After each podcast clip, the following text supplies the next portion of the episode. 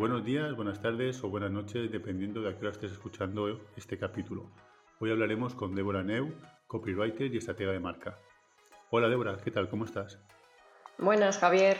Pues bastante bien, la verdad. Aquí en Tenerife el invierno se pasa mejor. Es más suave. en general. Sí, en general todas las estaciones del año se sobrellevan mucho, mucho mejor. Hoy queremos hablar, o el tema que hemos sacado a colación es sobre la estrategia de marca, los procesos, la elaboración, cómo se trabaja y también el papel importante que juega el copywriting, que hay que decir que por definición propia el copywriter también tiene un enfoque estratégico y un objetivo estratégico. No, se escribe por escribir, no es al azar. ¿Cómo, podríamos presentar estos conceptos y cómo los podemos hilar para que el oyente eh, entienda qué es el copywriter y la estrategia de marca y cómo conviven juntos? Vale. Eh, la estrategia de marca básicamente es lo que nos sirve para construir o para reposicionar una marca en el mercado, en su, en su nicho, bueno, y a nivel ya casi de, a nivel social, ¿no? Porque hoy en día las categorías se pueden difuminar bastante entre sí y, bueno, competimos por la atención. Y ahí también juega un papel importante el copywriting, ¿no? A nivel de comunicación. Entonces, la estrategia vendría a ser para mí el punto origen del que partimos. Es decir, el, el planner o el estratega de marca tiene que em, auditar la marca, tiene que ver qué necesita en base a lo que le haya dicho el fundador, CEO o el responsable de la marca que haya dicho aquí nos hace falta vender más o necesito conseguir más comunidad, una comunidad más fiel, lo que te digan en el, en el brief, ¿no? Lo que necesite la marca. Y en base a eso hay que ver qué posición está ocupando la marca en el mercado, qué posición nos interesaría tener en el futuro y crear un plan de comunicación en base a esta posición que queremos abarcar, ¿no? Sí. Y el copywriting, entonces, el papel que juega en ese, después de esa hoja de ruta, que es la estrategia de ese punto de partida. Exacto. Eh, hay que empezar a implementar acciones, la parte de identidad visual, la parte de definir los medios, la parte gráfica, la parte tal, tal, tal, y llegamos al copywriting. Exacto. Cuando llegamos ya al final a la parte de comunicación, aquí a lo mejor hay que redefinir, quizá hacer un rebranding de la marca o no, según haya planteado el, el planner. Y en toda la parte de comunicación escrita o incluso oral, todo lo que es verbal, ¿no? Eh, intervendría el copy. Bien para, para, definir, bueno, definir no, que eso sería más el planner más que definir el mensaje de, la marca, el discurso que va a llevar, sobre qué temas va a tratar y demás, es todo lo que viene a ser creación de, esos mensajes. Em, entonces, para llevarlo a la acción, el copy necesita un brief creativo, ¿no? Que le habrá entregado el planner y demás, se pone a crear, idea conceptos para las campañas y demás, y luego pues pone las palabras adecuadas para que el público eh, se identifique, tenga como una conexión con la marca, la que hayan establecido, e incluso que llegue a dar con esa mm, imagen de marca en su cabeza. Eh, que lo que tú querías que esa marca significara para el consumidor o para la, audiencia, el copy lo lleve a la, realidad. Porque la elección de las palabras no, no, es al azar. Estamos hablando de que eh, cuando lees un texto, y puede ser en un emailing, en el sitio web, en un copy en las redes sociales, incluso si recibes un packaging y tiene una tarjetita, todo esto son mensajes, son gotas que van calando en la memoria del consumidor y, que te hacen, y que te hacen creer, o perdón, crear esa fantasía, esa marca, esa, esa imagen que, queremos dotarle a la marca. Sí, al final también es eh, la influencia que la, la marca ejerce sobre ti en el sentido de que ese significado de marca, esa imagen que quiere transmitir, tú la llegues a percibir, la imagines así, porque lo quieras o no, tu marca siempre va a estar transmitiendo un mensaje, va a estar dando una imagen de sí misma.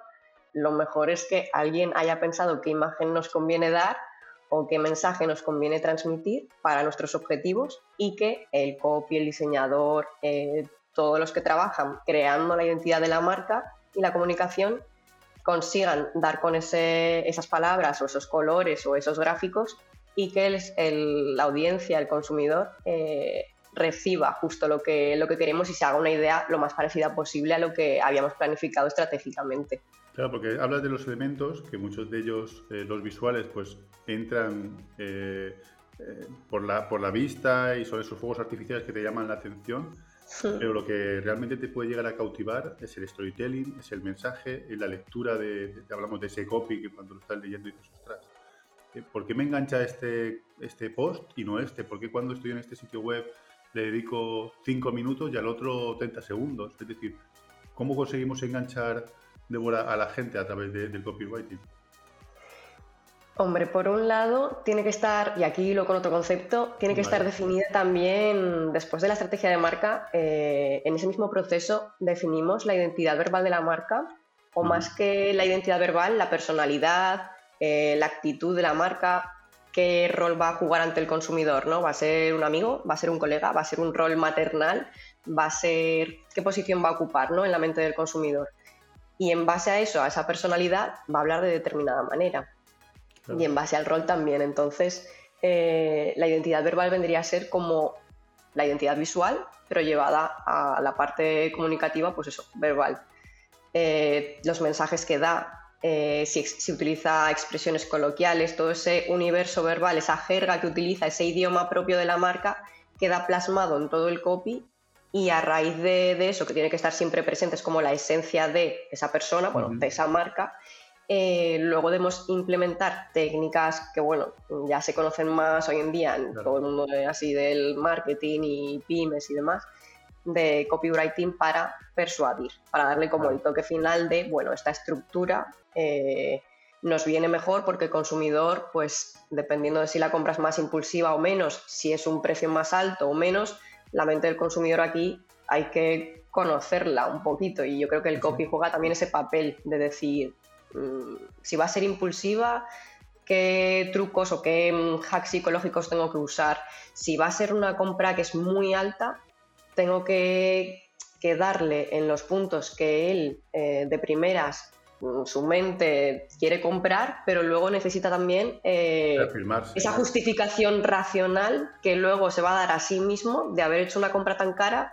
En vez de decir que la he hecho por lo más emocional, va a justificarse eh, a sí mismo e incluso ante la familia, pareja, amigos y demás de manera racional. Entonces, ese proceso eh, que tiene el consumidor mentalmente o cuando conversa con sí mismo y está leyendo en una página de ventas, en un, incluso en un anuncio, en una web, eh, tenemos que saber qué proceso lleva para poner las palabras adecuadas en cada, en cada fase. Si has hablado del universo verbal, eh, es cierto, hay, hay cosas que le, que transmito mucho a los alumnos y es eh, que las marcas por sí mismas no tienen ni ojos, ni cara, ni personalidad, no tienen nada, son edificios y, digamos gente que trabaja dentro de ellas, ¿no? pero se construye.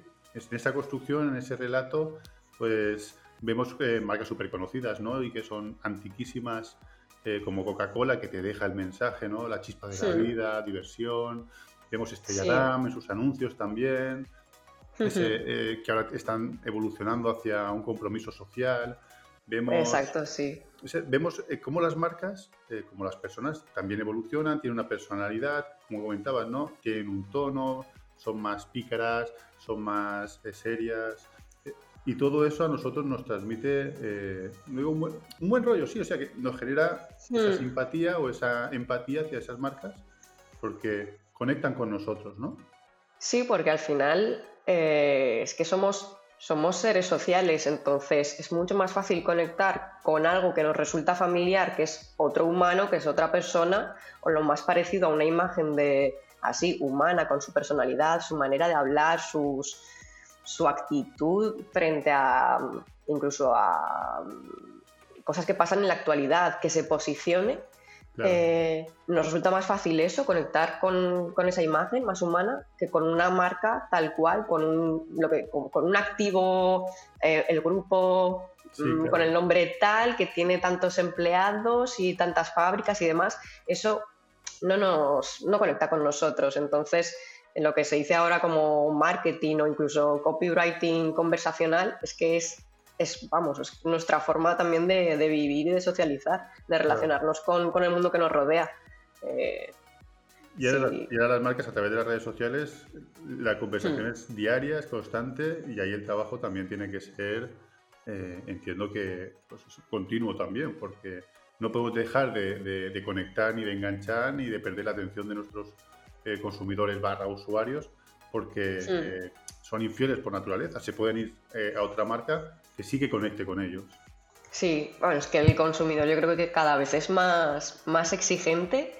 Por otro lado, tiene cantidad de impactos diarios eh, brutal y estamos compitiendo también eso por la atención. Entonces ahí el poder de la repetición juega un papel muy importante y, luego, exacto, el conectar, el mantener esa, esa, imagen, esa personalidad. Si la persona que es encargada de llevar redes sociales, el community, eh, además dar el clavo con la estrategia que se sigue, la personalidad de la marca y es capaz de contestar en ese mismo tono, pues bueno, ahí tenemos ejemplos como KFC, ¿no? Que también lo está haciendo muy bien y te sorprende, ¿no? Pero es que es, yo creo que también ahí, por mucho que sea aparte de creatividad y que has dado con un talento adecuado, es que es capaz de seguir la estrategia que se ha, que se ha pautado para la marca. Y en KFC, a lo mejor la gente no lo sabe, pero no es solo una única persona, es un equipo de diferentes community managers que gestionan la cuenta y que, como has dicho tú, si conocen ese universo verbal, esa personalidad, esa voz, si tienen todo eso bien mm. eh, estructurado, da igual que hable Juan, que Pepa, que María, que José, o sea, al final mm. la marca comunica igual independientemente de que, que esté tecleando detrás. Sí, eso es importante porque yo creo que a nivel de, pymes o incluso de marcas personales que salieron mucho a raíz de, la pandemia, pues pandemia y demás, hay muchas personas por un lado, que tienen como esa especie de miedo de, bueno, es que voy a contratar a un community, voy a contratar a un copy, voy a contratar a alguien que hable por mí y no va a ser capaz de hablar como yo. Entonces, en ese caso, yo creo que sí es, eh, vamos, eh, no evidente, pero que sería un buen trabajo el, ahondar más en la identidad verbal de esa marca, sea comercial o sea personal, porque esta especie de falacia de, si eres una marca personal, tú ya tienes una identidad verbal a ver, es relativamente cierto, o sea, sí y no, porque la identidad verbal no es solo tu forma de expresarte, también tienes esa parte estratégica de decir sobre qué temas tengo que hablar. Claro. ¿Cómo tengo que hablar sobre estos temas también? ¿Cómo lo voy a decir? ¿Cómo voy a encarar una noticia de actualidad? ¿Cuál va a ser mi posicionamiento? ¿Cómo voy a hablar de eso? Eh, entonces no es suficiente con decir, bueno, pues yo sé cómo es mi personalidad, soy divertida o soy más seria o soy más cariñosa porque tengo una actitud más maternal o lo que sea y digo suelo decir estas bueno pues estas palabras esta jerga utilizo este imaginario verbal no es solo eso es también saber sobre qué temas voy a hablar y por qué voy a hablar así de estos temas y por qué voy a usar este, estas palabras y no otras no por qué voy a decir Mm, pelo y no voy a decir cabello. Claro. Además, hay, este una, tipo de... hay, una, hay una relación con lo que estabas comentando, que es el tema de las marcas personales. Hay, como bien has dicho, eh, cada uno de nosotros tiene una personalidad, pero a lo mejor esa personalidad no es la apropiada para conectar con nuestro público objetivo en función, pues eso, del producto o servicio que nosotros queramos comercializar, ¿no? Ahí también creo que juega un papel eh, importante ese universo verbal, ese personalidad, ese tono que muchas veces eh, pues tenemos que, eh, no digo falsear, pero sí eh, interpretar para poder conectar correctamente con el público que, queremos. Hmm. Es, ¿cómo decirlo? Exacto, no es, no es falsear, es dentro de nuestra personalidad y dentro de los tonos que tenemos, pues bueno, hay veces que somos, exacto, tú vas a la administración o tienes que hacer una devolución de algo y tienes un tono, un tono más formal, ¿no? Más serio dentro de, de que tú seas el más divertido de la clase, pero es ver eh, incluso aquí a nivel estratégico tu competencia o mm, cómo lo están haciendo, de qué temas hablan y demás, intentar diferenciarte. O bien hablar de otros temas, o bien hablar de algo que te convenga y te diferencie más a ti por tu personalidad, por tu bagaje, por tu experiencia, o bien incluso reforzar algún tipo de, bueno, jerga que utilices que, te, que a ti te diferencie, porque comparado con tu competencia, pues tú te expresas así y a lo mejor dentro de, em, de tu nicho nadie habla como tú hablas. No, llegas a conectar con ellos. Yo he visto, Aquí hay un caso que me gusta mucho en TikTok. Bueno, en TikTok, eh, aparte de que la gente piensa que es una red social donde solo son bailes, o sea que ya miento, y hay un montón de contenido muy interesante. Hmm. Eh, está Cocina con Chía, que es un cocinero que utiliza un tono, una personalidad, te engancha por, por, esa, por esa personalidad verbal, ¿no? Eh, a la vez que elabora los platos. Pero es lo que te conecta con él. Yo entonces entiendo y, te, y aquí la, la, pregunta es que muchas veces nuestra marca personal también tiene que reconducirse y utilizar ciertos tonos que lleguen a conectar.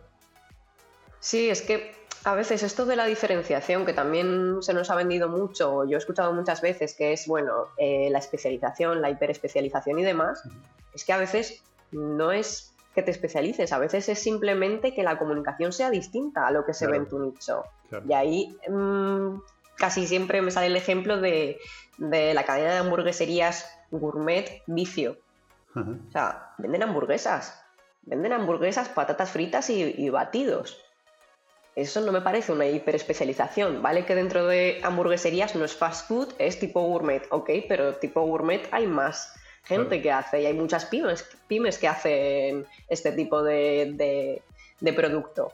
Pero es que la comunicación que tienen, eh, eh, mm, pues me parece muy novedosa. Hay gente que no le gustará, pero es que a la gente que le encanta es que se vuelven fieles, o sea, es que son fans eh, de la marca. Entonces, el cómo se comunica, el haber trasladado a la, dentro de la categoría esa especie de food porn, ¿no? De, lenguaje así como tan, vamos, incluso creo que tenían imágenes y demás así medio pornográficas, eh, todo así como con el queso chorreante y demás, que todo esto y las campañas que hacen, todo va hilado, o sea, mm, esa comunicación está planificada de tal manera y la gente que la ejecuta es tan buena siendo coherente también con lo que se espera de la actitud de la marca, así entre rebelde o irreverente mm, y mostrando eso como si fueran productos que, bueno, casi te, como que te da vergüenza mirarlos porque ya estás babeando, ¿no?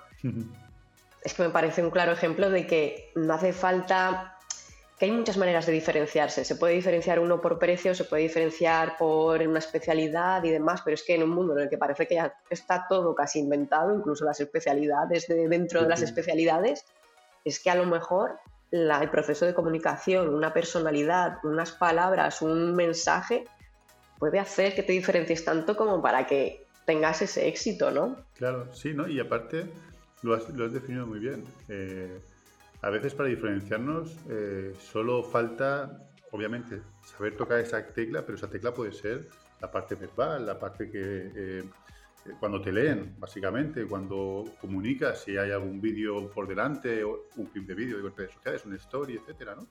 A veces en, en stories sigues muchas cuentas, eh, más que por los copies, también hmm. cómo, se, cómo trasladan esa personalidad en sus stories. Porque aquí vamos a hablar, si quieres, de de las desconexiones, ¿no? Una desconexión es cuando tú lees una cosa que es cojonuda en la página web y dices, hostia, esta marca me parece la bomba, ¿sabes? Y luego te llega un. Eh, compras el producto y te llega un email de confirmación de compra súper random eh, que, ya desconectado de esta marca. O, por ejemplo, el copy en, la publicación es súper chulo y luego hace un directo y lo mismo. y desconectas porque la persona eh, que tú pensas que era guay, divertida, que conectaba contigo, en el story es hola chicos, ¿cómo estamos? No sé qué, y dices, joder, esas desconexiones hay que trabajarlas, o sea, esto es en conjunto, no es solo sí. Sí, después de, exacto, después de todos los mensajes principales y demás, hay que ver esas, esos pequeños detalles que influyen tanto en la decisión a lo mejor de volver a comprar a la marca, en que te conviertas un fiel, porque esas incoherencias, por pequeñas que sean, pueden llevar a desconfianza. Pueden pagarse con desconfianza, con, esa desconexión que comentas, decir, bueno, pues que me están vendiendo esto de una manera, pero luego aquí no lo veo reflejado en un mensaje de gracias, en un en eso, en el packaging cuando recibes y demás, y, no, bueno, pues ese producto frío, sin nada, no te dicen nada más, no te llega a lo mejor un, correo tras recibir la compra los días para preguntarte qué tal o para darte sugerencias de cómo podrías usarlo. Eh, son pequeños detalles, súper pequeños, que obviamente primero hay que trabajar todo lo, el grueso, ¿no? pero esos pequeños detalles pues también pueden influir de alguna manera en el comportamiento del consumidor hacia tu marca y, vamos, esas incoherencias pues depende de lo grandes que sean o no, se pueden pagar con, con desconfianza y con, bueno, pues infidelidad hacia la marca de, bueno, pues me voy hacia otra marca o busco otra porque me trata mejor, porque tengo, comparto más valores con ella o lo que sea, me pongo a, a buscar y pierdes esa oportunidad de tener a alguien dentro de la comunidad pues más, más fiel que repita compra. Es que esas desconexiones es lo que ocurre cuando rompe, se rompe la magia, ¿no? Entonces, como dices muy bien, pues me voy a ir a otra marca que durante todo el proceso, eh, todo lo que absorba de esa marca en cualquier medio o reciba de esa marca, me va a generar, eh, es decir, no me va a desconectar, voy a estar en, el mismo cuento, la misma historia, no, no me saca de ahí. Y otra cosa que quería comentarte, Débora, para también eh, ponerlo sobre la mesa, es eh, quitar un poco el perjuicio de que, o la, visión que a veces se tiene del copywriting, de que es solo únicamente eh, copies para conseguir ventas, cerrar ventas, copies agresivos de compra ya, o sea, solo para engancharte y, sacarte el dinero, por decirlo así. Sí, em, esto es un tema un poco controvertido y creo que más entre copies, o sea, entre copies que ejercemos, porque está la vertiente así más creativa, vamos a decir, de como de agencia, ¿no? Que idean conceptos, no solo escriben y ya está, sino que idean conceptos para la campaña, junto normalmente con un arte, ¿no? Con su look y demás. Y en base a eso, pues bueno, él a lo mejor genera el guion de, la campaña o del, spot, ¿no? Y, y, bueno, y se hacen lo que sea, las cartelas, el vídeo, el estilo fotográfico, todo y, se hila todo y bueno, y te queda una campaña, un spot maravilloso o lo que sea, ¿no? Y luego tenemos la vertiente así que también se puso, yo creo que eso, de moda en la pandemia o post-pandemia, que fue el copy más de, respuesta directa, que sí que obviamente está enfocado más a ventas, que sí que la publicidad, vamos a decir, mm, sí, tiene objetivo. No, se sostiene, no se sostiene sin ventas, y es verdad, pero que muchas veces se está confundiendo el copy de respuesta directa pues con esos mensajes eh, más enlatados, más de compra ya, más de esto es para ti sí, eh, no te lo pierdas, mm, pasa al siguiente nivel y clichés que al final pues no, no va de eso, no va de eso porque te terminas pareciendo a otros tantos, miles, y aparte terminas sonando a, teletienda, que es lo que menos deseas, ¿no?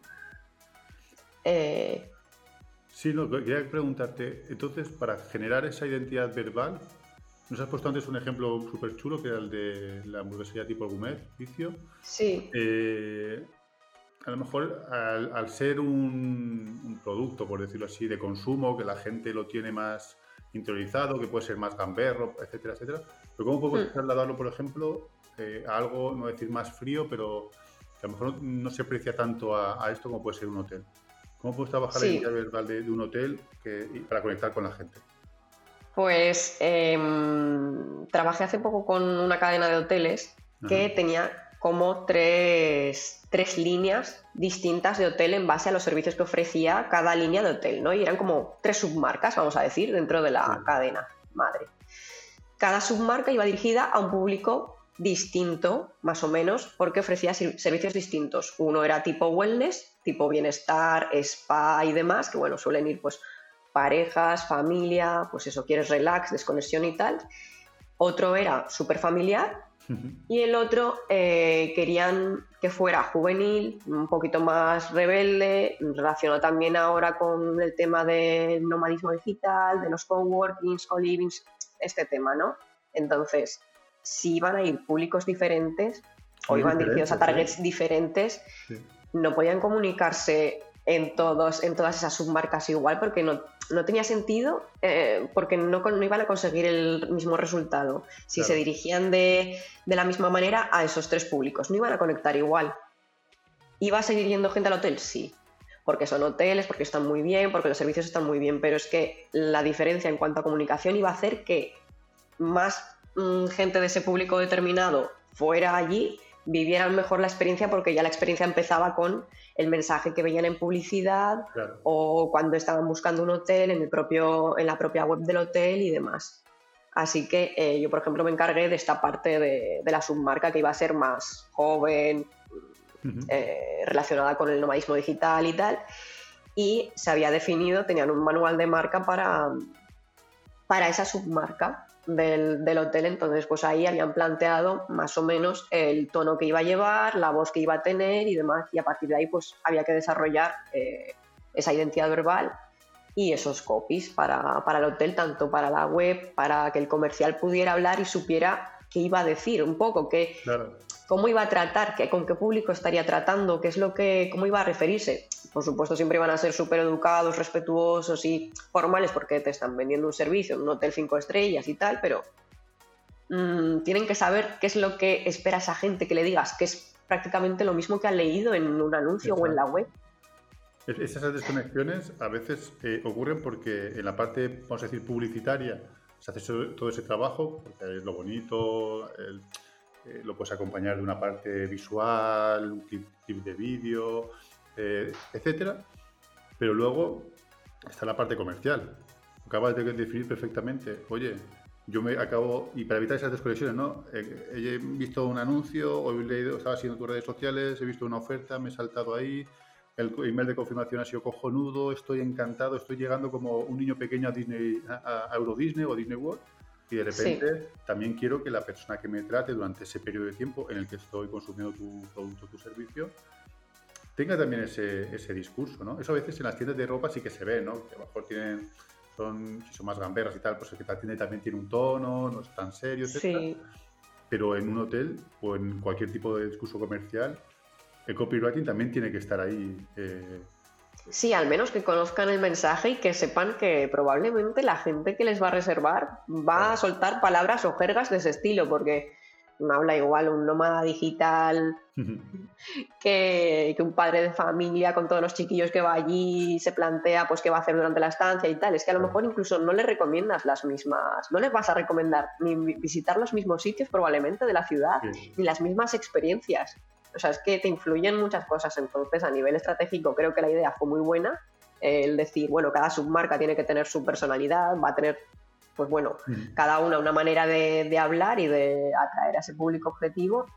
Y la parte que me tocó, pues bueno, a lo mejor era un pelín más complicada a nivel interno, porque no estaban tan relacionados con esa, con esa jerga o con esa manera de, de hablar y resultaba más fácil coger a alguien freelance externo que se pusiera un poco pues ahí en la piel de cómo hablan estas personas, qué es lo que les gusta, qué no les gusta, porque se corre el riesgo ese también de, de parecer lo que no eres, ¿no? El, Yo siempre me acuerdo del, bueno, del meme este que es una situación de los Simpsons que, que va el señor Barnes y va vestido de, como de skater ahí en medio como si, como bueno, a ver si, la, si, si cuela, cuela, ¿no?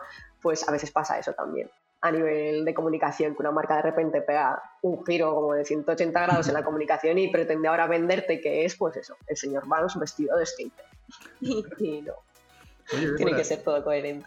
Esto, eh, digamos, el trabajo que vosotros, eh, los copywriters, hacéis, eh, cómo trabajáis, entiendo, como has comentado, que partís de la estrategia de marca, que eso es un trabajo que también hay que, hay que realizar para que después tenga todo un sentido, una lógica pero vuestro, vuestro método de trabajo eh, no es eh, porque escribo bien o porque no tengo falta de ortografía, que ahora se, se, evalúa, se valora mucho, sino es porque se sé las palabras adecuadas en función de los objetivos adecuados. No, digamos que no, no, todo el mundo que escriba bien va a, hacer, va a ser un buen copywriting después.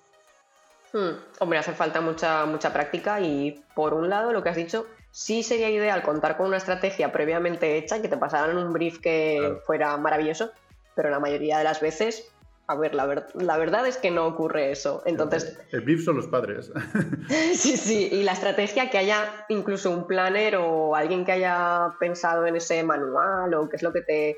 Mm. Bueno, mm, la mayoría de las veces no está, entonces te lo tienes que guisar y comer tú solo un poco, con lo cual aquí el proceso de trabajo incluso se vuelve más, más profundo, porque al final tú tienes que hacer esa primera fase de investigación que tiene pues a nivel interno, conocer muy bien el negocio, la marca, el producto que vas a vender o el servicio, infoproducto, eh, quién está detrás de la marca, si es que hay una persona que, pues eso, que es una marca personal o todo eso tienes que conocerlo muy bien, tienes que conocer a tu competencia para, exacto, para diferenciarte de ella de alguna manera, para destacar para no caer como en esa masa informe de ruido, de lo mismo, estamos diciendo el mismo mensaje todo a 24/7 y por otro lado también conocer muy bien al, target que, va dirigido este producto o servicio, ¿no? Entonces, esa primera fase se puede volver más o menos profunda en función de lo que tengas previo hecho, que hayan hecho ya eh, ese negocio, si han hecho algún tipo de, eso, de, de, estudio de mercado o algo, muchas veces no es así. Y, después de eso ya vas como sacando las piezas del puzzle. O sea, con toda esa información tienes que analizar, tienes que evaluar y de ahí ir sacando piezas del puzzle como cuál es la propuesta de valor única, qué ventajas tengo frente a mi competencia, qué objeciones de compra tiene el cliente, qué beneficios o qué, qué deseos espera conseguir, cuáles cumple mi producto, cuáles no, cuáles son los puntos débiles de este servicio, si los tiene, qué garantías tenemos, podemos ofrecerlas. Eh, todo eso va sacando como las piezas del puzzle y ya luego o sea, al final, que es lo que más tiempo te lleva, la investigación y sacar toda esta información ya como las pepitas de oro de todo esto, de cribar la información. Y una vez que tenemos esas piezas del puzzle, las encajamos ya en la redacción, en el copy. Decimos, bueno, pues mm, a lo mejor esta fórmula te viene un poquito mejor o no te viene tan bien o vamos a ver cómo lo, cómo lo enlazo, que las fórmulas también, sí, la mayoría se parecen mucho entre, entre ellas y están muy relacionadas con ese viaje que el consumidor hace eh, a nivel introspectivo de, bueno, cuando veo esto por primera vez o por segunda, lo he visto siete veces ya y me han más o menos convencido y me ha interesado y, cuál es el proceso mental que sigo para decidir si lo compro o no lo compro. Están interrelacionadas. Y ya, bueno, te pones esas pepitas, las redactas y en esa redacción, pues bueno, al principio a lo mejor escribes sin filtro, que yo creo que es lo mejor, o la mejor recomendación, escribir sin filtro y ya luego ir editando, revisando, dejando reposar el texto y ver cómo puedes asegurarte de que el mensaje sea coherente con la marca, lo mismo, la identidad verbal, el tono, la voz, eh, todo ese tipo de, cosas. Y por otro lado, eh, cómo puedo hacer que sea más persuasivo en base pues, a, las técnicas de copy que, conoces. Te, habrás encontrado entonces eh, clientes que te hayan eh, contratado, por decirlo así, y de repente eh, te, digan ellos, oye, es que el tono que, queremos usar es este, tal, cual, y ponte a trabajar, como se dice. Y tú dirás, espera, espera, espera, vamos a, dar tres o cuatro pasos atrás, porque uno de los grandes hándicaps en los que nos encontramos los profesionales, y así se lo transmito también a los alumnos, es que vamos, nos precipitamos en comunicar pero no hacemos el trabajo previo, costoso, farragoso, tedioso, en, el sentido de que no es lo más bonito, hmm. pero es el, que, es el que luego te va a facilitar que, pases de 0 a 100 en una velocidad increíble, porque ahí ya no va a haber dudas. Si haces un trabajo de investigación cojonudo, muy bueno, hmm. luego esas pepitas eh, no tienes que estar buscándolas, las tienes, solo tienes que seguirlas. Sí, sí es verdad que me han llegado a contratar sin saber bien lo que hago, pensando que escribía bonito. Claro. Y ya. Que iba a poner sus palabras de manera bonita y ya está. Y claro, a ver, no es que no pueda escribir bonito, pero que no es el objetivo final. O sea, no, no, no es el objetivo. De todo lo que podrías tener como objetivo, escribir bonito mm, no es el caso, ¿no? Entonces, ponerte a explicar eh, qué tipo de objetivos puedes conseguir y bueno, también incluso los clientes que te llegan y te dicen, quiero que esto, igual a esto. Quiero que sea como, quiero ser como mi competencia. Y es que eh, entiendo que quieras conseguir resultados parecidos, muy buenos resultados, pero ser igual a tu competencia no te conviene. Claro, estás haciendo la, la, publicidad a ellos. Sí, sí, no, que no te vas a diferenciar y probablemente si ellos han llegado antes que tú y son y están ahí desde antes y están consiguiendo esos resultados, a ti no te, no te va a reconocer nadie, o sea, no, no vas a ser nadie, vas a ser otro más que intenta emular y pues bueno, hay muchos nichos que sí que es verdad que, que se dan ese aire de que todos son iguales, ¿no? Que se intentan parecer unos a otros y que hablan con el mismo tono y demás y no se diferencian entre ellos y sí me ha pasado eso, de clientes que quiero lo mismo que esto, o pensaba que, te contrataba para que transformaras mis palabras en algo bonito y ya está. Y, no. Y claro, no ponte a explicar pues que esto va de otra cosa, que no es solo que quede bonito, te guste más o menos, sino que a tu público objetivo esto le llegue y que incluso te sea capaz de diferenciar de tu competencia y te recuerde. Claro. Porque con todos los estímulos que va a recibir, Para conseguir generar un recuerdo. Ay, perdón. No, no, digo, ha llegado a, decirle a una persona, o sea, a un cliente, por aquí no vamos bien, hay que reformularlo y este es el tono, esta es la personalidad, esto es cómo tenemos que comunicar. Eh, ¿Cómo lo reciben ellos? Eh? Porque a veces eh, están enamorados de su marca. sí, cuesta bastante. Alguna vez sí me ha pasado eso, el decir, no, es que ya no porque esté anticuado, pero no podemos hablar, o sea, tú quieres tener una marca personal, no podemos hablar de ti en tercera persona como si fueras el Papa o como si esto fuera la Wikipedia. No, no tiene sentido. Y, más porque quieres una marca personal, es que ni siquiera quieres estar como persona, como CEO, como founder o tal de, de, esta pyme. Vamos a decir, no, no, es que es marca personal. Pues es que el nombre te lo dice, o sea, es personal, tienes que hablar de persona a persona, no podemos estar hablando de ti. Aparte, era como esa incoherencia de, de quiero aquí esto porque lo he visto en mi nicho, ¿no? Impersonal, como más frío, más distante, como pues eso, como si fuera aquí catedrático de la Universidad de Salamanca, como si fuera mm, algo así, ¿no? Muy, pues bueno, muy profesional, lo que siempre te dicen, muy profesional, excelente calidad y tal. Y, y luego, por otro lado, en Instagram o en redes sociales es que yo soy una persona muy cercana, muy cariñosa, muy tal. no es que hay una incoherencia gigante ahí, que no puede, o sea, que no puede ser que, alguien que vaya a entrar o quiera saber más sobre ti porque te ha visto en red social X, eh, vaya a tu web y de repente se encuentre ahí que hablan de ti como, como si fueras la Wikipedia, como si fuera claro.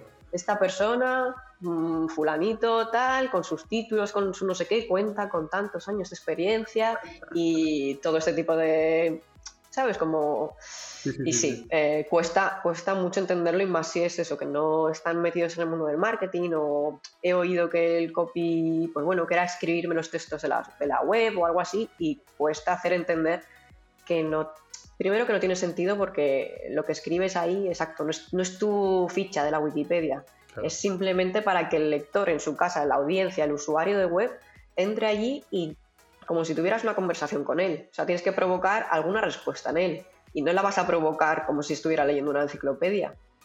No, y al final es, que esa lectura, como cuando pasa cuando ves una serie de televisión que de una primera radiografía ya sabes detectar si es el bueno, si es el malo, si este es la cariñoso o la cariñosa, si este es distante, si este es manipulador, si es... decir, como bien has comentado, cuando te leen en tu sitio web o luego en las redes sociales, oye, pues joder, me cae bien. Cuando, es como cuando ves una película y dice, el malo me cae mal, es que lo está haciendo brutal. Entonces, cuando tú ves algo de, hablamos de marcas personales, de un tío en las redes sociales y conecta contigo, dices, me cae bien, me genera buen rollo, me, parece simpático o me parece pues una persona con la que puedo confiar o es una persona cerca. A lo mejor eh, buscas otra cosa y dices, ah, pues me parece un tío profesional, serio, se ve que es meticuloso, y que hay adjetivos que nos pueden valer en función de la marca personal, ¿no? Pero que, te, te llevas esa sensación es que el copy está muy bien hecho. Sí, bueno, es mm, aparte de seguir esa continuidad, ¿no? Esa coherencia en todos los canales de comunicación, donde esté la marca personal presente. Eh, es también eso, el. Como es una persona que está detrás, es que a veces ni siquiera por diferenciación o especialidad, eh, tú estás buscando un profesional que haga X servicio y habrá tropecientos, pero que te caiga a ti bien, te inspire confianza de alguna manera, pues es que eso es, que eso es humano. O sea, es como cuando eliges a tus amigos. No sabes por qué los has elegido, pero en el subconsciente entiendes que es porque te han caído bien, has conectado con ellos de alguna manera, sabes que hay algo ahí que, que os une de determinada manera, pues con las marcas igual, sobre todo con las personales. Yo creo que es eso, pueden ofrecer el mismo servicio, pueden estar hiper especializados en lo mismo, ser súper super profesionales, tener mm, chorrocientos títulos que lo avalan y demás, pero al final mm, vas a terminar eligiendo por algo tan instintivo como que es que te cae mejor o peor, o que te hace más gracia o menos, o te ha parecido mm, lo que sea, ¿no? O más serio y va contigo más esa seriedad. Hay una, ahí voy a hablar de eh, dos palabras por decirlo así, que nos persiguen a los profesionales y yo creo que a vosotros, la gente más especializada en copywriting, aún más. La primera es, a ver si, si estamos de acuerdo, quiero algo fresco, ¿sabes? Que es como, bueno, ¿qué significa fresco? Y luego, eh, cuando leo en 25.000 campañas, te lo vas a perder. Es como, otro, otro, copywriting que, ha muerto en, este, en este, con este copy, vamos. Sí, por un lado, cuando te piden, exacto, o te llega el brief, o te piden, quiero algo más fresco, quiero que sea disruptivo, quiero que tenga... también disruptivo. Que sea cool, que... sí, cosas así, como, esto no tiene... No es como, Sí, no, le falta, le falta fuerza o le, no sé, hay cosas que son como muy específicas y es, al final intentas, intentas las primeras veces, pero luego es un, ¿qué quieres claramente? Dime qué quieres que consiga, qué es lo que quieres aquí, porque con esto puedo interpretar mil, mil, mil historias y no es Exacto, y no va a ser tan rompedor como tú quieres. ¿Qué quieres que sea? ¿Irreverente? ¿Quieres que suelte tacos? ¿Que no suelte tacos? ¿Quieres que me parezca.? Es que a veces tienes que poner incluso ejemplos. ¿Quieres que me parezca abroncano o que me parezca buena fuente? ¿Qué tipo, de, ¿Qué tipo de humor quieres? ¿no? Porque es eso, a veces hay que concretar bien incluso el tipo de humor. Bueno, mi marca pues es, es graciosa, pero ¿qué tipo de graciosillo eres? Claro. ¿No? Porque hay, muchas, hay muchos niveles y muchas gamas de, graciosillo. Entonces, lo mejor es concretar porque si no, pues bueno, puede no gustar o puede no, incluso no funcionar porque no va, no va con la marca. Y ya los, los clichés, las frases esas de, enamorar a tu audiencia, brillar, lo de brillar también, lo del brilli este, también lo leemos muchas veces, pasar al siguiente nivel, no te lo pierdas, te lo vas a perder, ese tipo de frases que han quedado muy manidas y hay que buscar otras, otras maneras, de, otras formas de decir las cosas. Débora, para ir cerrando eh, este capítulo, eh, ¿qué tips, qué consejos darías tanto a la gente que quiere o se está desarrollando dentro de, la rama de la estrategia de marca y de copywriting? Eh, como si imagínate que nos están escuchando también empresas que quieren contratar el servicio de, eh, de copywriting o de estrategia de marca. De marca Pues para gente que esté o bien que quiera aprender más de copy o esté en ello, eh, yo creo que es muy importante ponerte en la piel del, cliente final, no de tu cliente, no de aquella marca o empresa que te ha contratado, sino del cliente final. Intentar cómo hacer ese ejercicio de, de qué recorrido hace su mente o cómo se justifica el comprar un producto de estas características o un servicio de estas características mentalmente, porque con eso vas a poder mm, ver qué es lo que desea, lo, en su, lo más interno, ¿no? cuáles son sus deseos más internos que no va a soltar por ahí. Eh, si es un producto muy caro o es algo impulsivo, que, cómo vas a atacar un poco ese mensaje, o si es un producto súper caro, qué parte emocional vas a tocar y luego cómo vas a desmontar todas esas objeciones o cómo le vas a dar como esa receta para que él mismo se justifique y diga, Buah, es que esto lo voy a comprar porque este móvil no lo compro por estatus. No, no, no dices eso, ni, a tu familia, ni a tus amigos cuando te preguntan, no, porque tiene 55 megapíxeles, porque tal y porque cual, ¿no? Porque tiene un sistema operativo, tiene mm. un chip con 8 núcleos y no sé qué, que muchas veces decimos, no, es que las, las características no importan pues a veces sí importan, amigo, porque cuando luego esa persona se tiene que justificar a sí mismo racionalmente y ante sus amigos, conocidos, familiares, las va a utilizar. Entonces es un poco seguir como el camino de, decisión de, compra. ¿Qué más? Eso y bueno, que tenga en cuenta todo lo que hemos hablado antes. Si, si tiene la suerte de trabajar con una marca o negocio que tiene eh, esa estructura ya, la identidad, la voz y demás trabajado, que lo siga, que intente ser lo más coherente posible también, que se ponga como en los zapatos de cómo hablaría ese negocio, esa marca. Y para pymes y demás, pues bueno, que hay primero que trabajar de manera estratégica, que hay que conocer el terreno en el que se está jugando y ver qué ventajas, qué, qué beneficios puedes tener tú o qué mm, Sí, sí, es que son ventajas. Es qué ventajas sacas tú frente a tus competidores, ¿no? Frente a otros frente a otros equipos o si lo queremos ver así como un juego, eh, ¿qué ventajas tienes tú que te pueden llevar a, ganar esa porción de territorio para ti? ¿Cómo vas a destacar o ya no destacar, sino decir, bueno, dentro de mi categoría de pues, la alimentación, mm, voy a destacar por esto, me voy a diferenciar por esto, o dentro de mi categoría de, de muebles, pues bueno, voy a ser el que haga muebles de, de determinada manera, voy a tener un certificado de sostenibilidad, eh, voy a tener este tipo de lenguaje o eh, es ver un poco qué ventajas te pueden hacer más único o diferente al menos. Ahí has dicho antes una cosa y me gustaría aprovechar para poder, eh, sigue ya cerrar con esto, pero no quería dejarlo de, comentar. Lo que has dicho es a veces la intromisión de, los clientes en cuanto a que no, no, es que esto a mí no me gusta o es que esto a mí no me... Más eh, la intromisión en nuestro trabajo muchas veces que hace muy difícil decirle, bueno, esto no es para ti, esto no es para ti, esto es para tu cliente, eh, tu cliente quiere escuchar esto y no quiere escuchar. Es decir, ¿cómo peleamos con eso? Pues, pues la parte más complicada. Y a mí también me cuesta mucho decirlo o contacto, eh, porque soy una persona que, bueno, también es eso. Mm, soy muy de cuestionar las cosas, analizo y demás, y al final yo creo que también ahí encaja mi perfil de estratega, vamos a decir, y cuestiono todo pero en base a que sea lo mejor para ti. O sea, porque tú me estás contratando para que haga lo mejor para ti, el mejor mensaje, la mejor estrategia, que va a ser lo, mejor para esta situación o para alcanzar estos objetivos. Entonces, a veces hace falta soltar un poco, confiar más y quizá en determinadas situaciones o circunstancias incluso probar. Porque a veces hay que probar y a lo mejor confundirse o no, a lo mejor decir, Dios, pues, ¿en qué momento se nos ocurrió probar esto y ha funcionado? hace falta confiar y bueno, soltar un poquito esa percepción que tenemos de nuestro negocio, de nuestra marca, que, bueno, el profesional al que estás contratando, si te lo está diciendo, es porque primero tiene un punto de vista muy distinto al tuyo, lo va a analizar de una manera vamos a más objetiva que tú, porque tú es como tú una parte de ti, o lo quieres como si fuera un hijo, tu negocio y tu marca, pero un poco dejarte guiar por un profesional que has depositado tu confianza al contratarlo para poder sacar el mejor partido a ese servicio que te va a dar. Débora, muchas gracias por haberte pasado por el, por el capítulo. Ha sido muy interesante. Yo creo que a los eh, oyentes les va a encantar. Has puesto las palabras adecuadas en cada gracias. Eh, durante todo durante todo este trayecto y, gracias por haberte pasado por aquí. Gracias a ti, Javier. La verdad es que ha sido súper interesante y creo que se necesitan más, más podcasts de, de branding en español porque, bueno, creo que es lo que nos merecemos también.